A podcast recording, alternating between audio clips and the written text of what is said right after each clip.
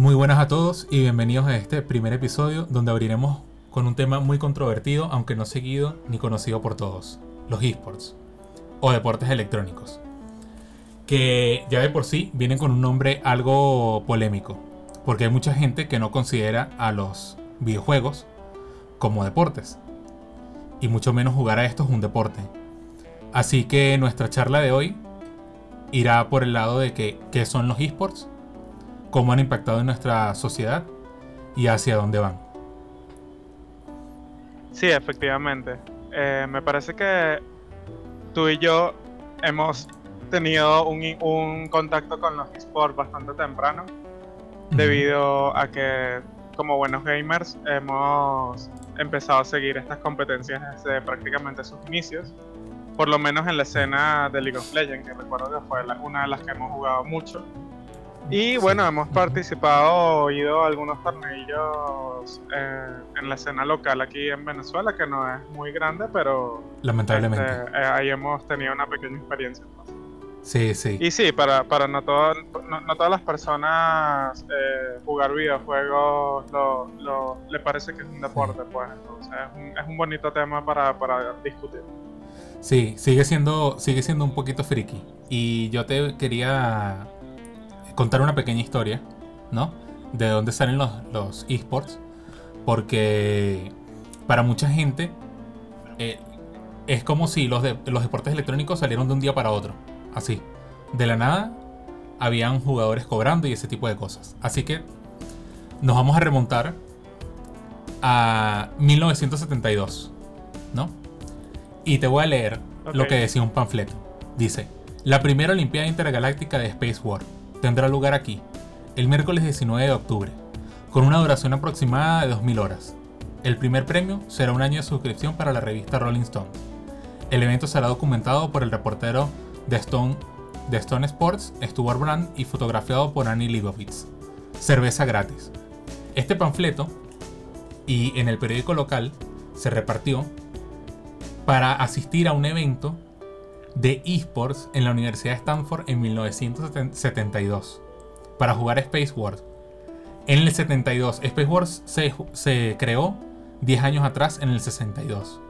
Este fue el primer evento, eh, digamos, de torneo de, de videojuego que tuvo más o menos una pequeña repercusión.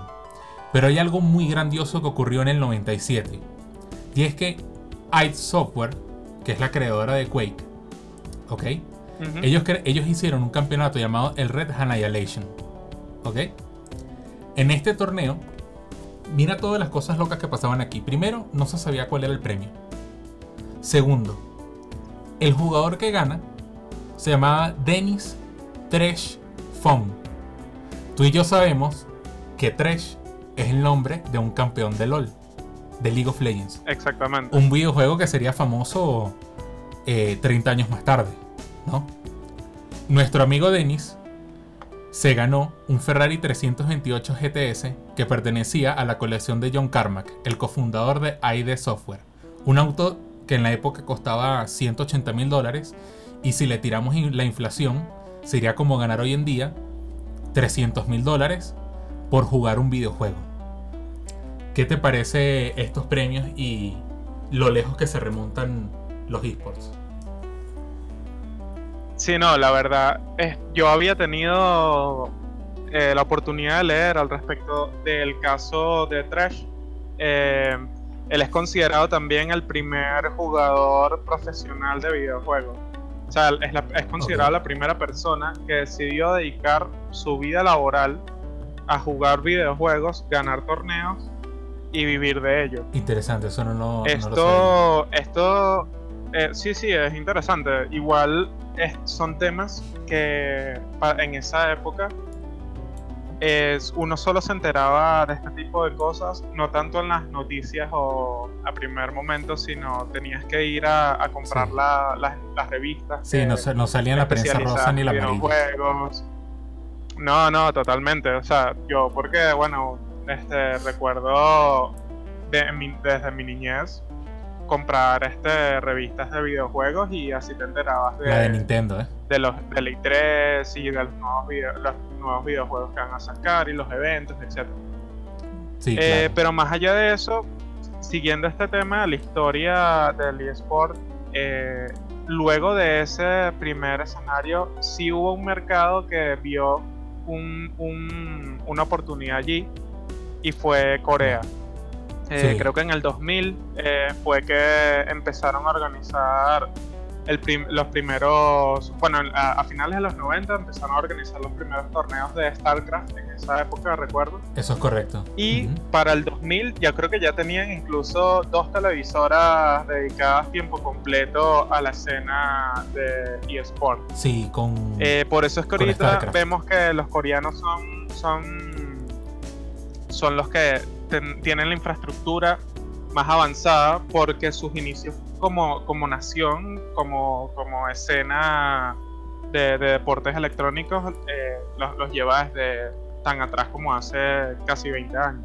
Sí, eso es correcto. De Eh, hecho, es, eh, interesante todo este desarrollo que, que han tenido lo- los deportes electrónicos, la verdad. de hecho eh, ya que mencionas lo de los en Corea, que empezó siendo más o menos por allá por el 97, igual que esto de lo que pasó con, con Quake, pero en Corea era con StarCraft de Blizzard. Y algo muy importante que tú dices que hoy en día que Corea hoy en día es muy es muy poderosa en los videojuegos en esto en, en los esports es porque incluso desde esa época los jugadores empezaron a ser tratados como atletas. Desde esa época. No eso no es algo nuevo. Des- desde esa época los tomaron como atle- atletas se retransmitía por televisión los eventos se iniciaron clubs patrocinadores y se abrió un sindicato de jugadores o sea, los coreanos se lo tomaron yo no en serio. sabía este tema. Se lo tomaron Yo, en yo no serio. sabía en qué ese, ese momento. Sí, eh, eh, Ajá. fue así bastante, bastante fuerte, ya que tú dices lo de lo de los coreanos y, y StarCraft. Y viene desde allá. Pero, pero vamos a algo que me encanta y es como de, lo prof- de esos pasó, profesionales no? pequeños, sí. Porque los videojuegos dejaron de ser como algo para el, el- el friki de ese que compraba la revista y no salía de su casa. Y parece que ahora es algo que todo el mundo juega videojuegos. Sí, es verdad. Este, si, si nos ponemos a ver, esta escena prácticamente empieza a nacer como escena masiva es en el 2007, 8, 9, por allí. Y en ese entonces se habla mucho eh, que está, por un lado, el hecho que el computador eh, se volvió un objeto de uso masivo en el mundo Y, y barato. y los juegos en línea, sí, y baratos, accesibles. Ujú. Los juegos en línea eh, antes te- eran pagos, por ejemplo, hasta ahora todavía hay muchos como World of Warcraft. Sí, y, y Y, World pero empezaron a darse estas ideas de, lo- de los de los juegos este, gratis, o sea, los juegos Los free to play. Eso es correcto. Exacto. Y, y eso hizo un impulso masivo de la cantidad de personas que empezaron a dedicarle su tiempo a jugar juegos como eh, Dota en un primer momento, que era una, unos mapas que, que salieron de Warcraft 3. Eh, del Eh, editor. que la el misma editor de comunidad mapas creó. Warcraft 3. Exacto. Luego el grupo que, que inventó este Dota decidió migrar a League of Legends y, y allí, em, sabes, todo lo demás fue historia. Por otro lado también está el tema de los el uso de, de- de los celulares inteligentes. Por Este, supuesto. ahorita vivimos en una tecnología donde lo- los videojuegos no son nada más de un grupo como tú dices, Exacto. grupo de, de gamers o frikis o lo- ya, ya la, Sí. el, el- la etiqueta de gamer realmente puede ser desde una persona mayor hasta un niño. O Eso sea, realmente ahorita el acceso para, para los videojuegos se ha masificado de tal modo, así como la tecnología se ha masificado en, en nuestra sociedad, ¿no? Claro, claro, se, se, se abarataron costos, se, lo que era tabú dejó de ser tabú porque se normalizó. Este, ya no necesitas tener mucha habilidad con el mando, con un joystick para poder jugar un videojuego. Mi tía, una señora de 70 años, eh, se Es mete en su Facebook y se pone a administrar una, una panadería se pone a jugar un jueguito de Mahjong, este tipo de cosas así. Y eso son videojuegos. Eso es jugar videojuegos. Exacto, exacto. Pero ya, ya, que estamos en eso de, de, que todos jugamos videojuegos, porque realmente casi todo el mundo juega videojuegos, es muy raro quien no haya nunca o no lo haga hoy en día agarrado su teléfono, descargando, se descarga un jueguito de la, de la App Store, de donde sea, y se juega algo, así sea eh, damas, lo que sea, ajedrez. Lo está jugando en un teléfono, eso es un videojuego. Pero, ¿qué, qué sí, de hecho, algo, algo, ajá. ¿Qué crees tú? Y no sé si quieras ya pasar al, siguiente tema, que quería hablarte, con, hablarte contigo. Es que crees tú que diferencia una persona normal, nosotros, de un profesional, voy a, voy a utilizar entre comillas el profesional porque ahora quien se ofenda, de un profesional de los deportes electrónicos. Sí, no, este, realmente eh, yo, yo el primer criterio que voy a poner es el tiempo que se utiliza. Ok. Por el tiempo que tiene que dedicarle. Este, porque bueno, o sea, hay personas que estudian, hay personas que trabajan, eh, hay personas que tienen que pasar una gran parte de su día haciendo tareas, eh, que si les gusta también, así como los videojuegos. Y el, el tema de jugar videojuegos es, es, un, es un plus, o sea, es un ambiente de relajación, es un ambiente de, de estar con los, con los amigos de toda la vida jugando y disfrutando, etc. Tú vas a disfrutar.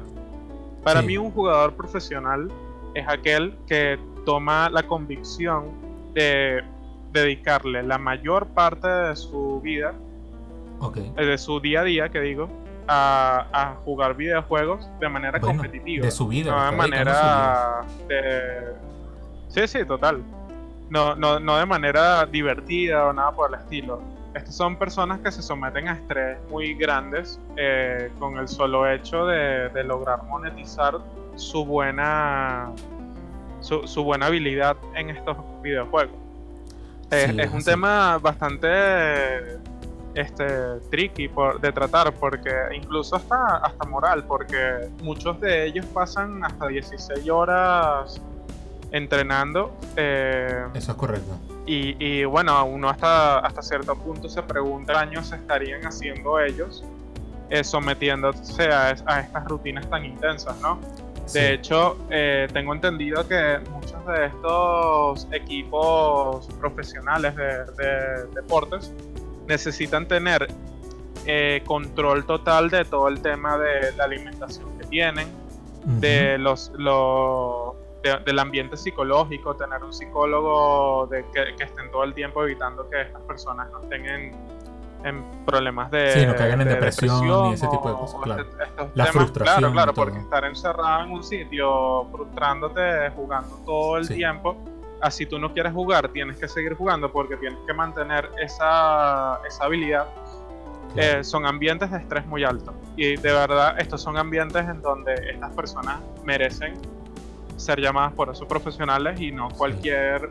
Por muy bueno que sea uno casual, jugador casual y te puede ir muy bien, realmente no, no eres considerado profesional para mí, sino tienes toda esta dedicación de energía y tiempo todos los días. o sea, no sé qué te parece a ti al respecto, porque si tienes otra visión. Sí, es así, y yo creo que voy a tomar, sin necesidad del, del, del tiempo que le dediques, de, de qué tan bueno seas y todo, yo creo que ya con el simple hecho de, de que vivas de eso, de que cobres por sentarte y, y jugar al videojuego, yo creo que ya te merece el título de profesional. Porque significa que tu valor, sí. tu valor ha llegado al punto en el que te pagan. Ya no es ni siquiera de que, ah, bueno, eres bueno y ven, siéntate aquí para que te diviertas. No, no, yo quiero que tú estés aquí. Y para que estés aquí, te doy dinero. Y hablando de dinero. Es verdad, es verdad. Hablando de dinero, eh, hay algo muy muy loco en esto de los esports, que es la cantidad de dinero que ha entrado, ¿ok? A los deportes electrónicos. La inversión que han tenido en estos últimos años. Y yo quiero darte... Yo creo que tú, manejas que yo, tú manejas mejor que yo esos números, ¿no? sí, debería... Aquí los tengo, porque hay cosas muy importantes. Hay una compañía que se llama Tencent. Tencent que es de China, ellos han decidido invertir este año 632 millones de dólares en una plataforma de streaming llamada Huya. Huya es como el Twitch de, China. ¿Ok? Ellos han decidido invertir esta cantidad de dinero para que los esports en China se revaloricen.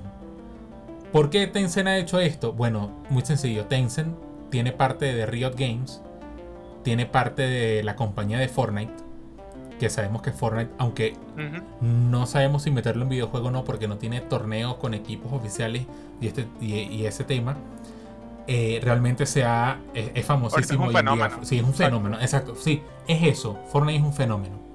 Entonces Tencent, esta compañía ha invertido 632 millones de dólares, que es la mitad de su recurso financiero. O sea, Tencent está arriesgando prácticamente la mitad de, lo, que tiene. Sí, sí, sí. Si esto le sale mal, pueden venir todos a la quiebra. Y con eso se, arrastra a Riot Games, que sabemos que tiene al, a League of Legends, que es el, por de lejos, aún sigue siendo el rey de los deportes electrónicos.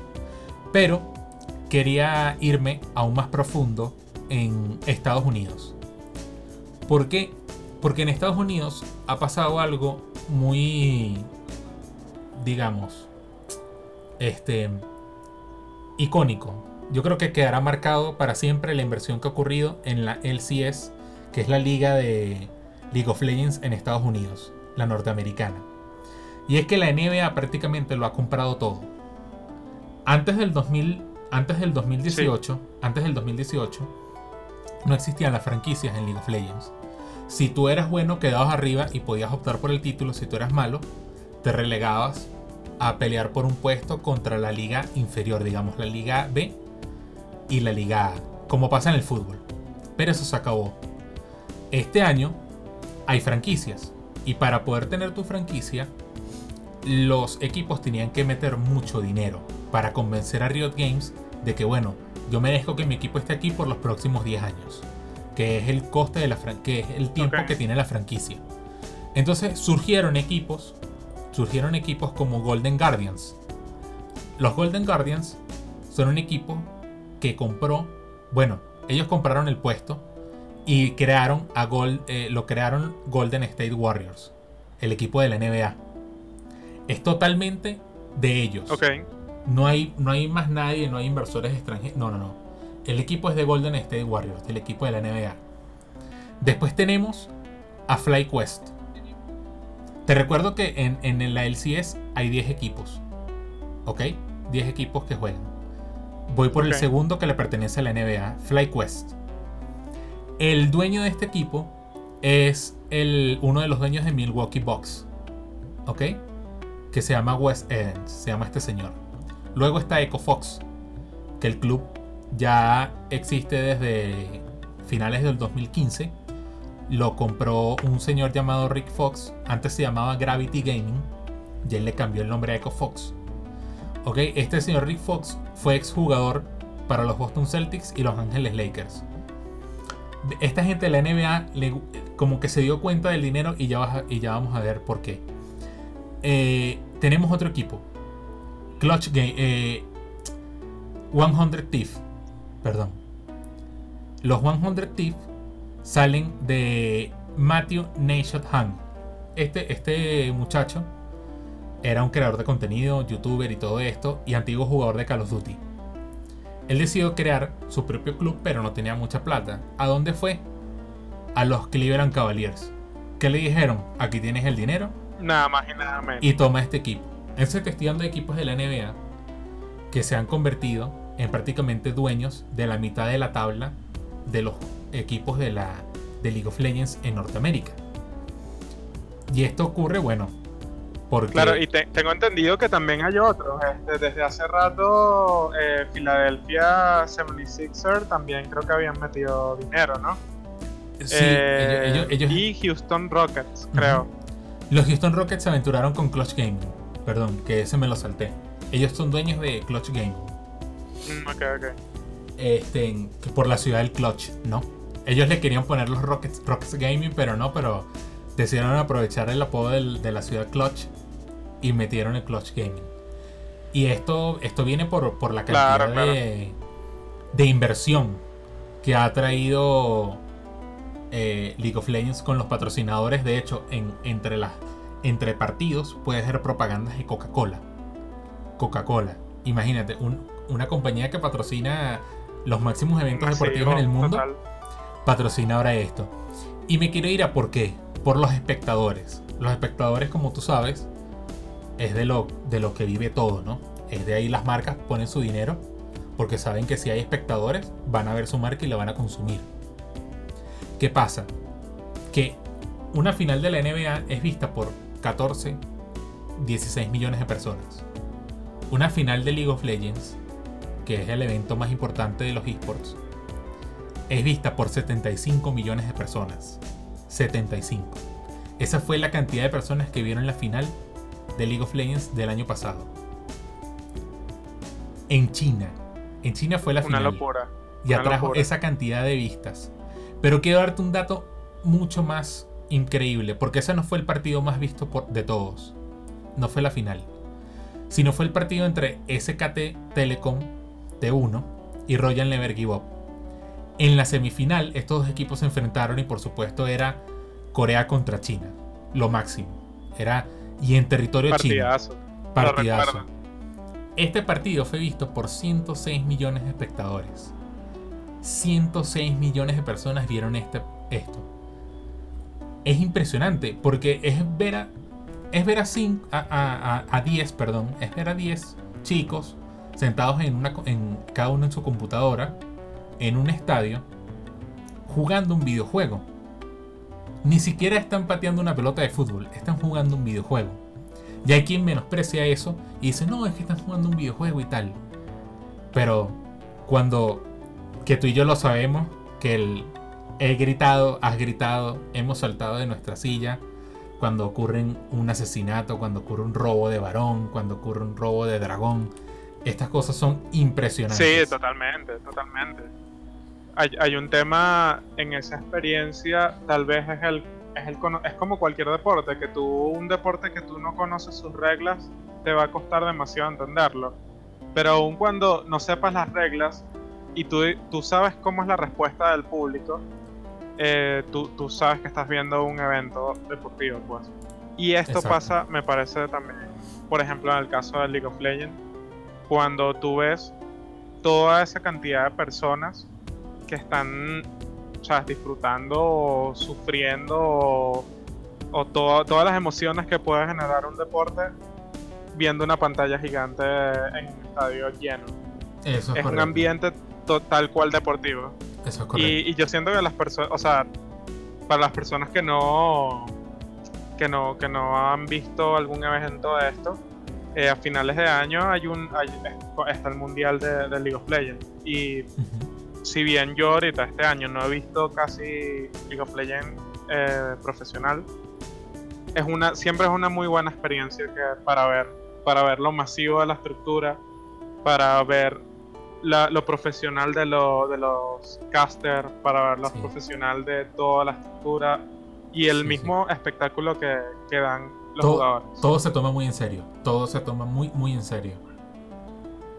No es, no es que vamos allá a, a, tirar flores y cohetes por un lado y bueno, nos sentamos a jugar con un refresquito. Es verdad, verdad. Deja de ser un juego, deja de ser un juego y se convierte en una competencia. Sí, eh, creo que es allí el...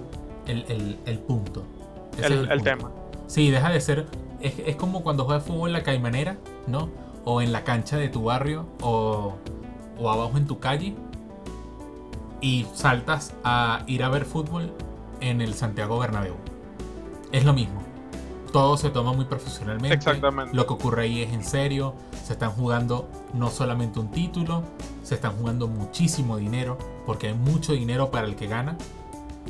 Y eso, eso es lo que atrae a, todas las marcas. Y, eso, y hay hinchada, hay, pasión, hay, hay, muchísimas cosas. El ambiente, hay, personas con, sus camisas de, su equipo favorito, de su jugador favorito. Es, todo tal cual como, como, como un deporte. Un ambiente de un, deporte. tradicional. Es como un deporte tradicional que no se juega de forma tradicional. Se juega con, con elementos modernos y con la tecnología que se abarató y se hizo masiva para todas, para, para todo el mundo. Quería Sí. irme, quería Y irme. de hecho, hay, hay gente que. Ajá, dime, dime. No, eh, no, como te decía, quería irme al. algo importante que es. Después de darte estos números y de ver. y de decirte cómo Tencent ha sacrificado la mitad de su. de, su, digamos, de su dinero, de sus activos, los ha sacrificado para aumentar las ganancias y hacer de, de estos eventos aún más vistos. ¿Hacia dónde crees tú que se dirigen los esports? ¿Tú crees que es algo de, de hoy en día, de que pasará dentro de 5 o 10 años? Ya no será lo mismo, ya caerá todo, ha- hay una burbuja y de repente lo que cobran los jugadores, porque no lo hemos dicho antes, pero hay jugadores que cobran más de un millón de dólares al año. ¿Ok?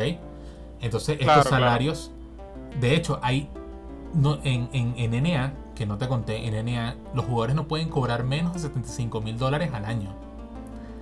Se les tiene que pagar por lo menos Mm, esa cantidad de dinero.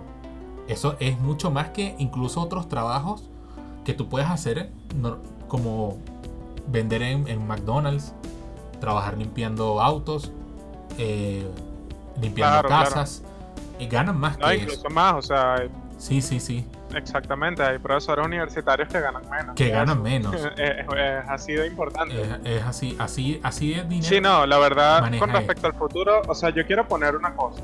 Eh, los deportes electrónicos no tienen la estructura todavía de, de los deportes tradicionales. Estamos de acuerdo. No son un NFL todavía, no son un No, Major League. Baseball todavía, no son una UEFA, una FIFA en fútbol. Ok, eso está bien. No todavía, de hecho, cuando comparamos lo- los ingresos de estas ligas de deporte con la liga, con el eSport, con este deportes electrónicos, la verdad es que eh, todavía les falta. Tengo entendido que para 2017, no, es el dato que tengo, eh, la, ponte, estaban en, en eso de 40 mil millones de ingresos, el ingreso de NFL, algo así, no, no recuerdo muy bien la, la cifra. Ok, sí, sí, sí. Eh, y los eSports están muy, muy, muy por debajo, obviamente. El tema es cuando vemos las proyecciones de estas cifras. Estamos hablando que, que las cifras de eSport para 2020 se estarán duplicando, cuadruplicando. Los crecimientos que está ocurriendo en esta estructura, el montaje de esto. O sea, en cualquier momento, eh, dentro de unos años, si se mantiene todo este esfuerzo, que por la, el, yo no me sabía el dato que me estás dando de, de, de Tencent, Ok. eh, si se mantiene todo este dinero, se mantiene todo este esfuerzo, esa brecha se va a cerrar en mientras, o sea, más temprano que tarde, la verdad. Sí, puede ir exponencial. Hay, hay muchas cosas que yo creo que, que- que el futuro de, de los deportes electrónicos está el tema de, de la de, de- la inversión, pero que pareciera que, que está cada vez creciendo más. Eh, es muy rentable, entonces está trayendo mucha gente. Las marcas electrónicas, el sponsor, ese tema está en boga. Eh, se habla mucho que todavía de- se, se depende mucho de los sponsors para hacer un deporte y los ingresos propios serían importantes que empezaran a aumentar el tema de las recaudaciones por eventos, ese tipo de cosas. Claro. Pero bueno, todos estos temas económicos, yo creo que de verdad está el- están las ganas y el esfuerzo y la gente no, no creo que se vaya a aburrir de este tema. Eh, tal vez el tema de aburrimiento era fácil hablarlo en los primeros cinco años, pero la verdad ya, ya estamos cumpliendo 10 años de, de estos deportes y, y el crecimiento de esta organización y parece imparable. Sí. Eh, otra cosa importante en el futuro es que, bueno, nosotros somos la primera generación de fanáticos de estos deportes. Eh, estamos hablando que es una generación que todavía le falta crecer, le falta, ¿sabes? tener hijos y este tipo de cosas. Claro. Y cuando se empiecen a crear estas relaciones de padre e hijo para ir a ver eh, deportes electrónicos que está empezando a darse, eh, eso va a crear incluso un, un nexo generacional y, va, a empezar a, meterse también más rápido en la cultura de, la sociedad, de por lo menos pues. Sí, Exacto, en la cultura popular. Eh, eso es algo que creo que tal vez no se estará, no sé qué tanto se estará tomando en cuenta, pero me, me parece que una vez arraigado, o sea, muchos de los deportes, como el fútbol, como, como el béisbol aquí en Venezuela, son, son por arraigo netamente de cultura, de, de familia, de, de, generación a generación, que, se lleva al estadio y, y, allí te emociona ver, ver un partido, etc. Si esto empieza a replicarse eh, con estos deportes, ¿por qué no? O sea, porque va a sucumbir, porque no, no va a ser... No, no va a seguir creciendo. Estoy, estoy de acuerdo, estoy de acuerdo en todo eso. Eh, y como, como estoy de acuerdo en todo esto, voy a, voy a irme hacia el lado pesimista. Este, porque yo he seguido muy de cerca lo que está ocurriendo con eh, League of Legends en este año. Y la realidad, la realidad es, es, que este año ha caído la presencia de las personas en los servidores. O sea, hay menos personas jugando hoy en día League of Legends hay menos personas promocionando League of Legends. desde, el, lado de los jugadores profesionales.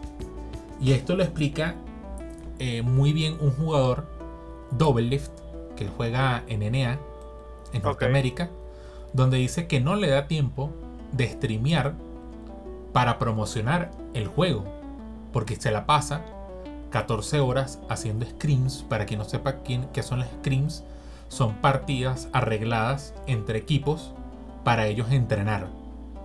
Entonces se lleva mucho tiempo preparando un scrim, entrenando en, las scrims y después él termina cansado. Él dice, él necesita, necesita hacer su solo Q, que sería su ranqueo el personal en su cuenta. Y eso no lo puedes hacer streameando porque no vas, no vas a estar igual de concentrado tiene que dormir, tiene que leer sus cosas, tiene sus hobbies, tiene que su familia, entrenar físicamente también. Entonces no le da tiempo de promocionar y la realidad es que acá sin un jugador profesional le da tiempo de promocionar el juego. Y el juego League of Legends no se promociona para nada por los jugadores profesionales. Lo promocionan youtubers y creadores de contenidos que están en Twitch. Y eso es, eso es peligrosísimo porque tú estás viendo que las compañías meten mucho dinero. Por ejemplo, Fortnite, a Fortnite se le ha metido muchísimo dinero. Epic Games para crear torneos y para todo esto. Y ellos tienen sus creadores de contenido. Pero Fortnite, por otro lado, tiene, un problema diferente al de LOL. El League of Legends es un juego que se basa en una escala donde tú sabes quién es, el, quién es peor que quién. Y quiénes son los buenos. Y tú de ahí agarras los mejores para que vayan a jugar a tus torneos profesionales. Claro. Pero Fortnite no tiene, no tiene este sistema. En Fortnite no hay, no hay rankeo, no hay ranks. En Fortnite eh, ellos tendrán su propio sistema interno para saber quién es bueno. Pero. ¿y si, eso no, y si ese no es realmente el bueno para la comunidad? O si ese no es el jugador que la comunidad quiere ver en tu torneo. ¿Cómo tú filtras todo eso? Hearthstone, que es un videojuego de cartas, tiene el problema de, de ser un muy poco emocionante, la verdad. A mí me gusta jugar Hearthstone en mi computadora.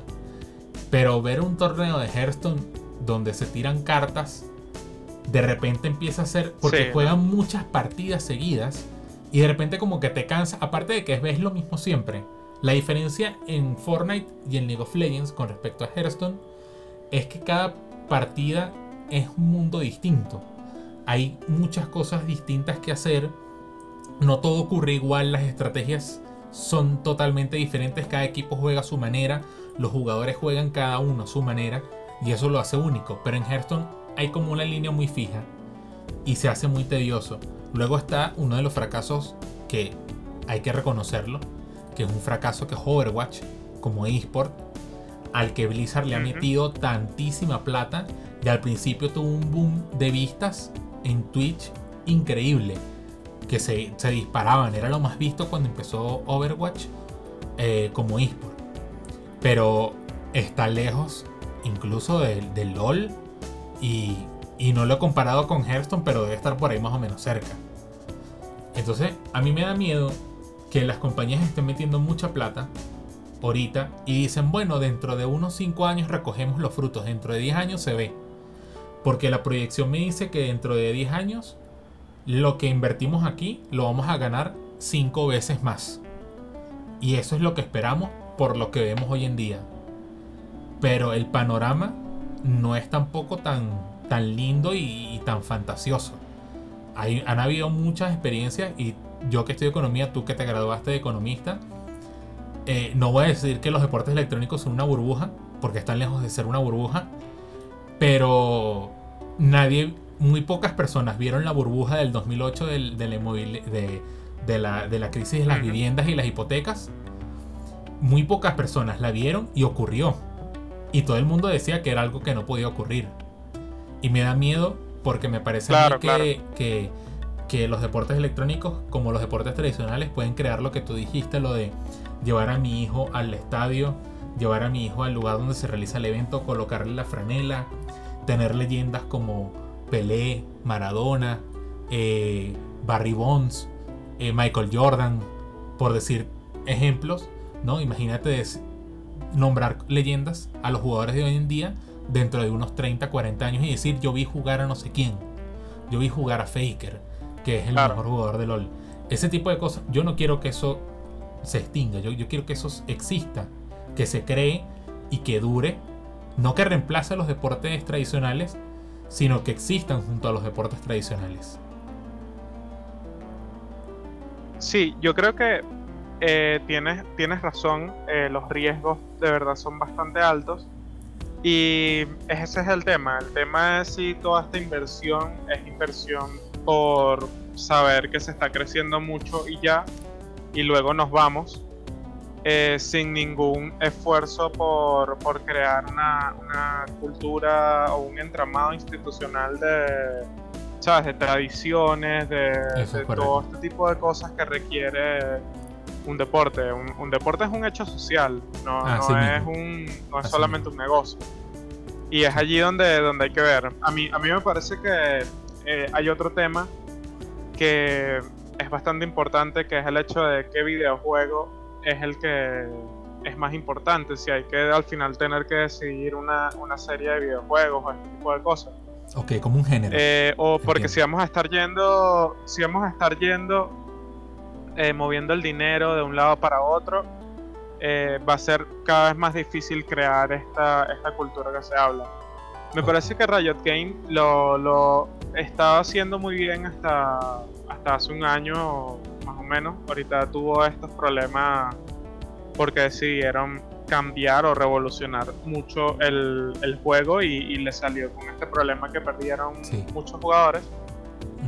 Eh, pero ellos lo están haciendo bien hasta cierto punto, hasta en el tema de, crear figuras, de crear eh, contenido, de, de, crear pasión, de crear equipos, eh, todo este tipo de cosas, los eventos, la gente iba a los eventos y disfrutaba muchísimo, que se llevaba memorias, quería volver a ir después, ese tema, ese tipo de cosas. Eh, el tema es lo que hablamos, ¿usted cree que una empresa sí puede mantener un deporte? Ahí tenemos el caso de la Fórmula 1, tú que eres fan de la Fórmula 1. Totalmente. Lo cierto es y la que el futuro está el futuro está en manos de, de, estas empresas y del manejo de esta escena lograr mantener ese, ese cariño en el tiempo y, que crezca sola la cultura, pues.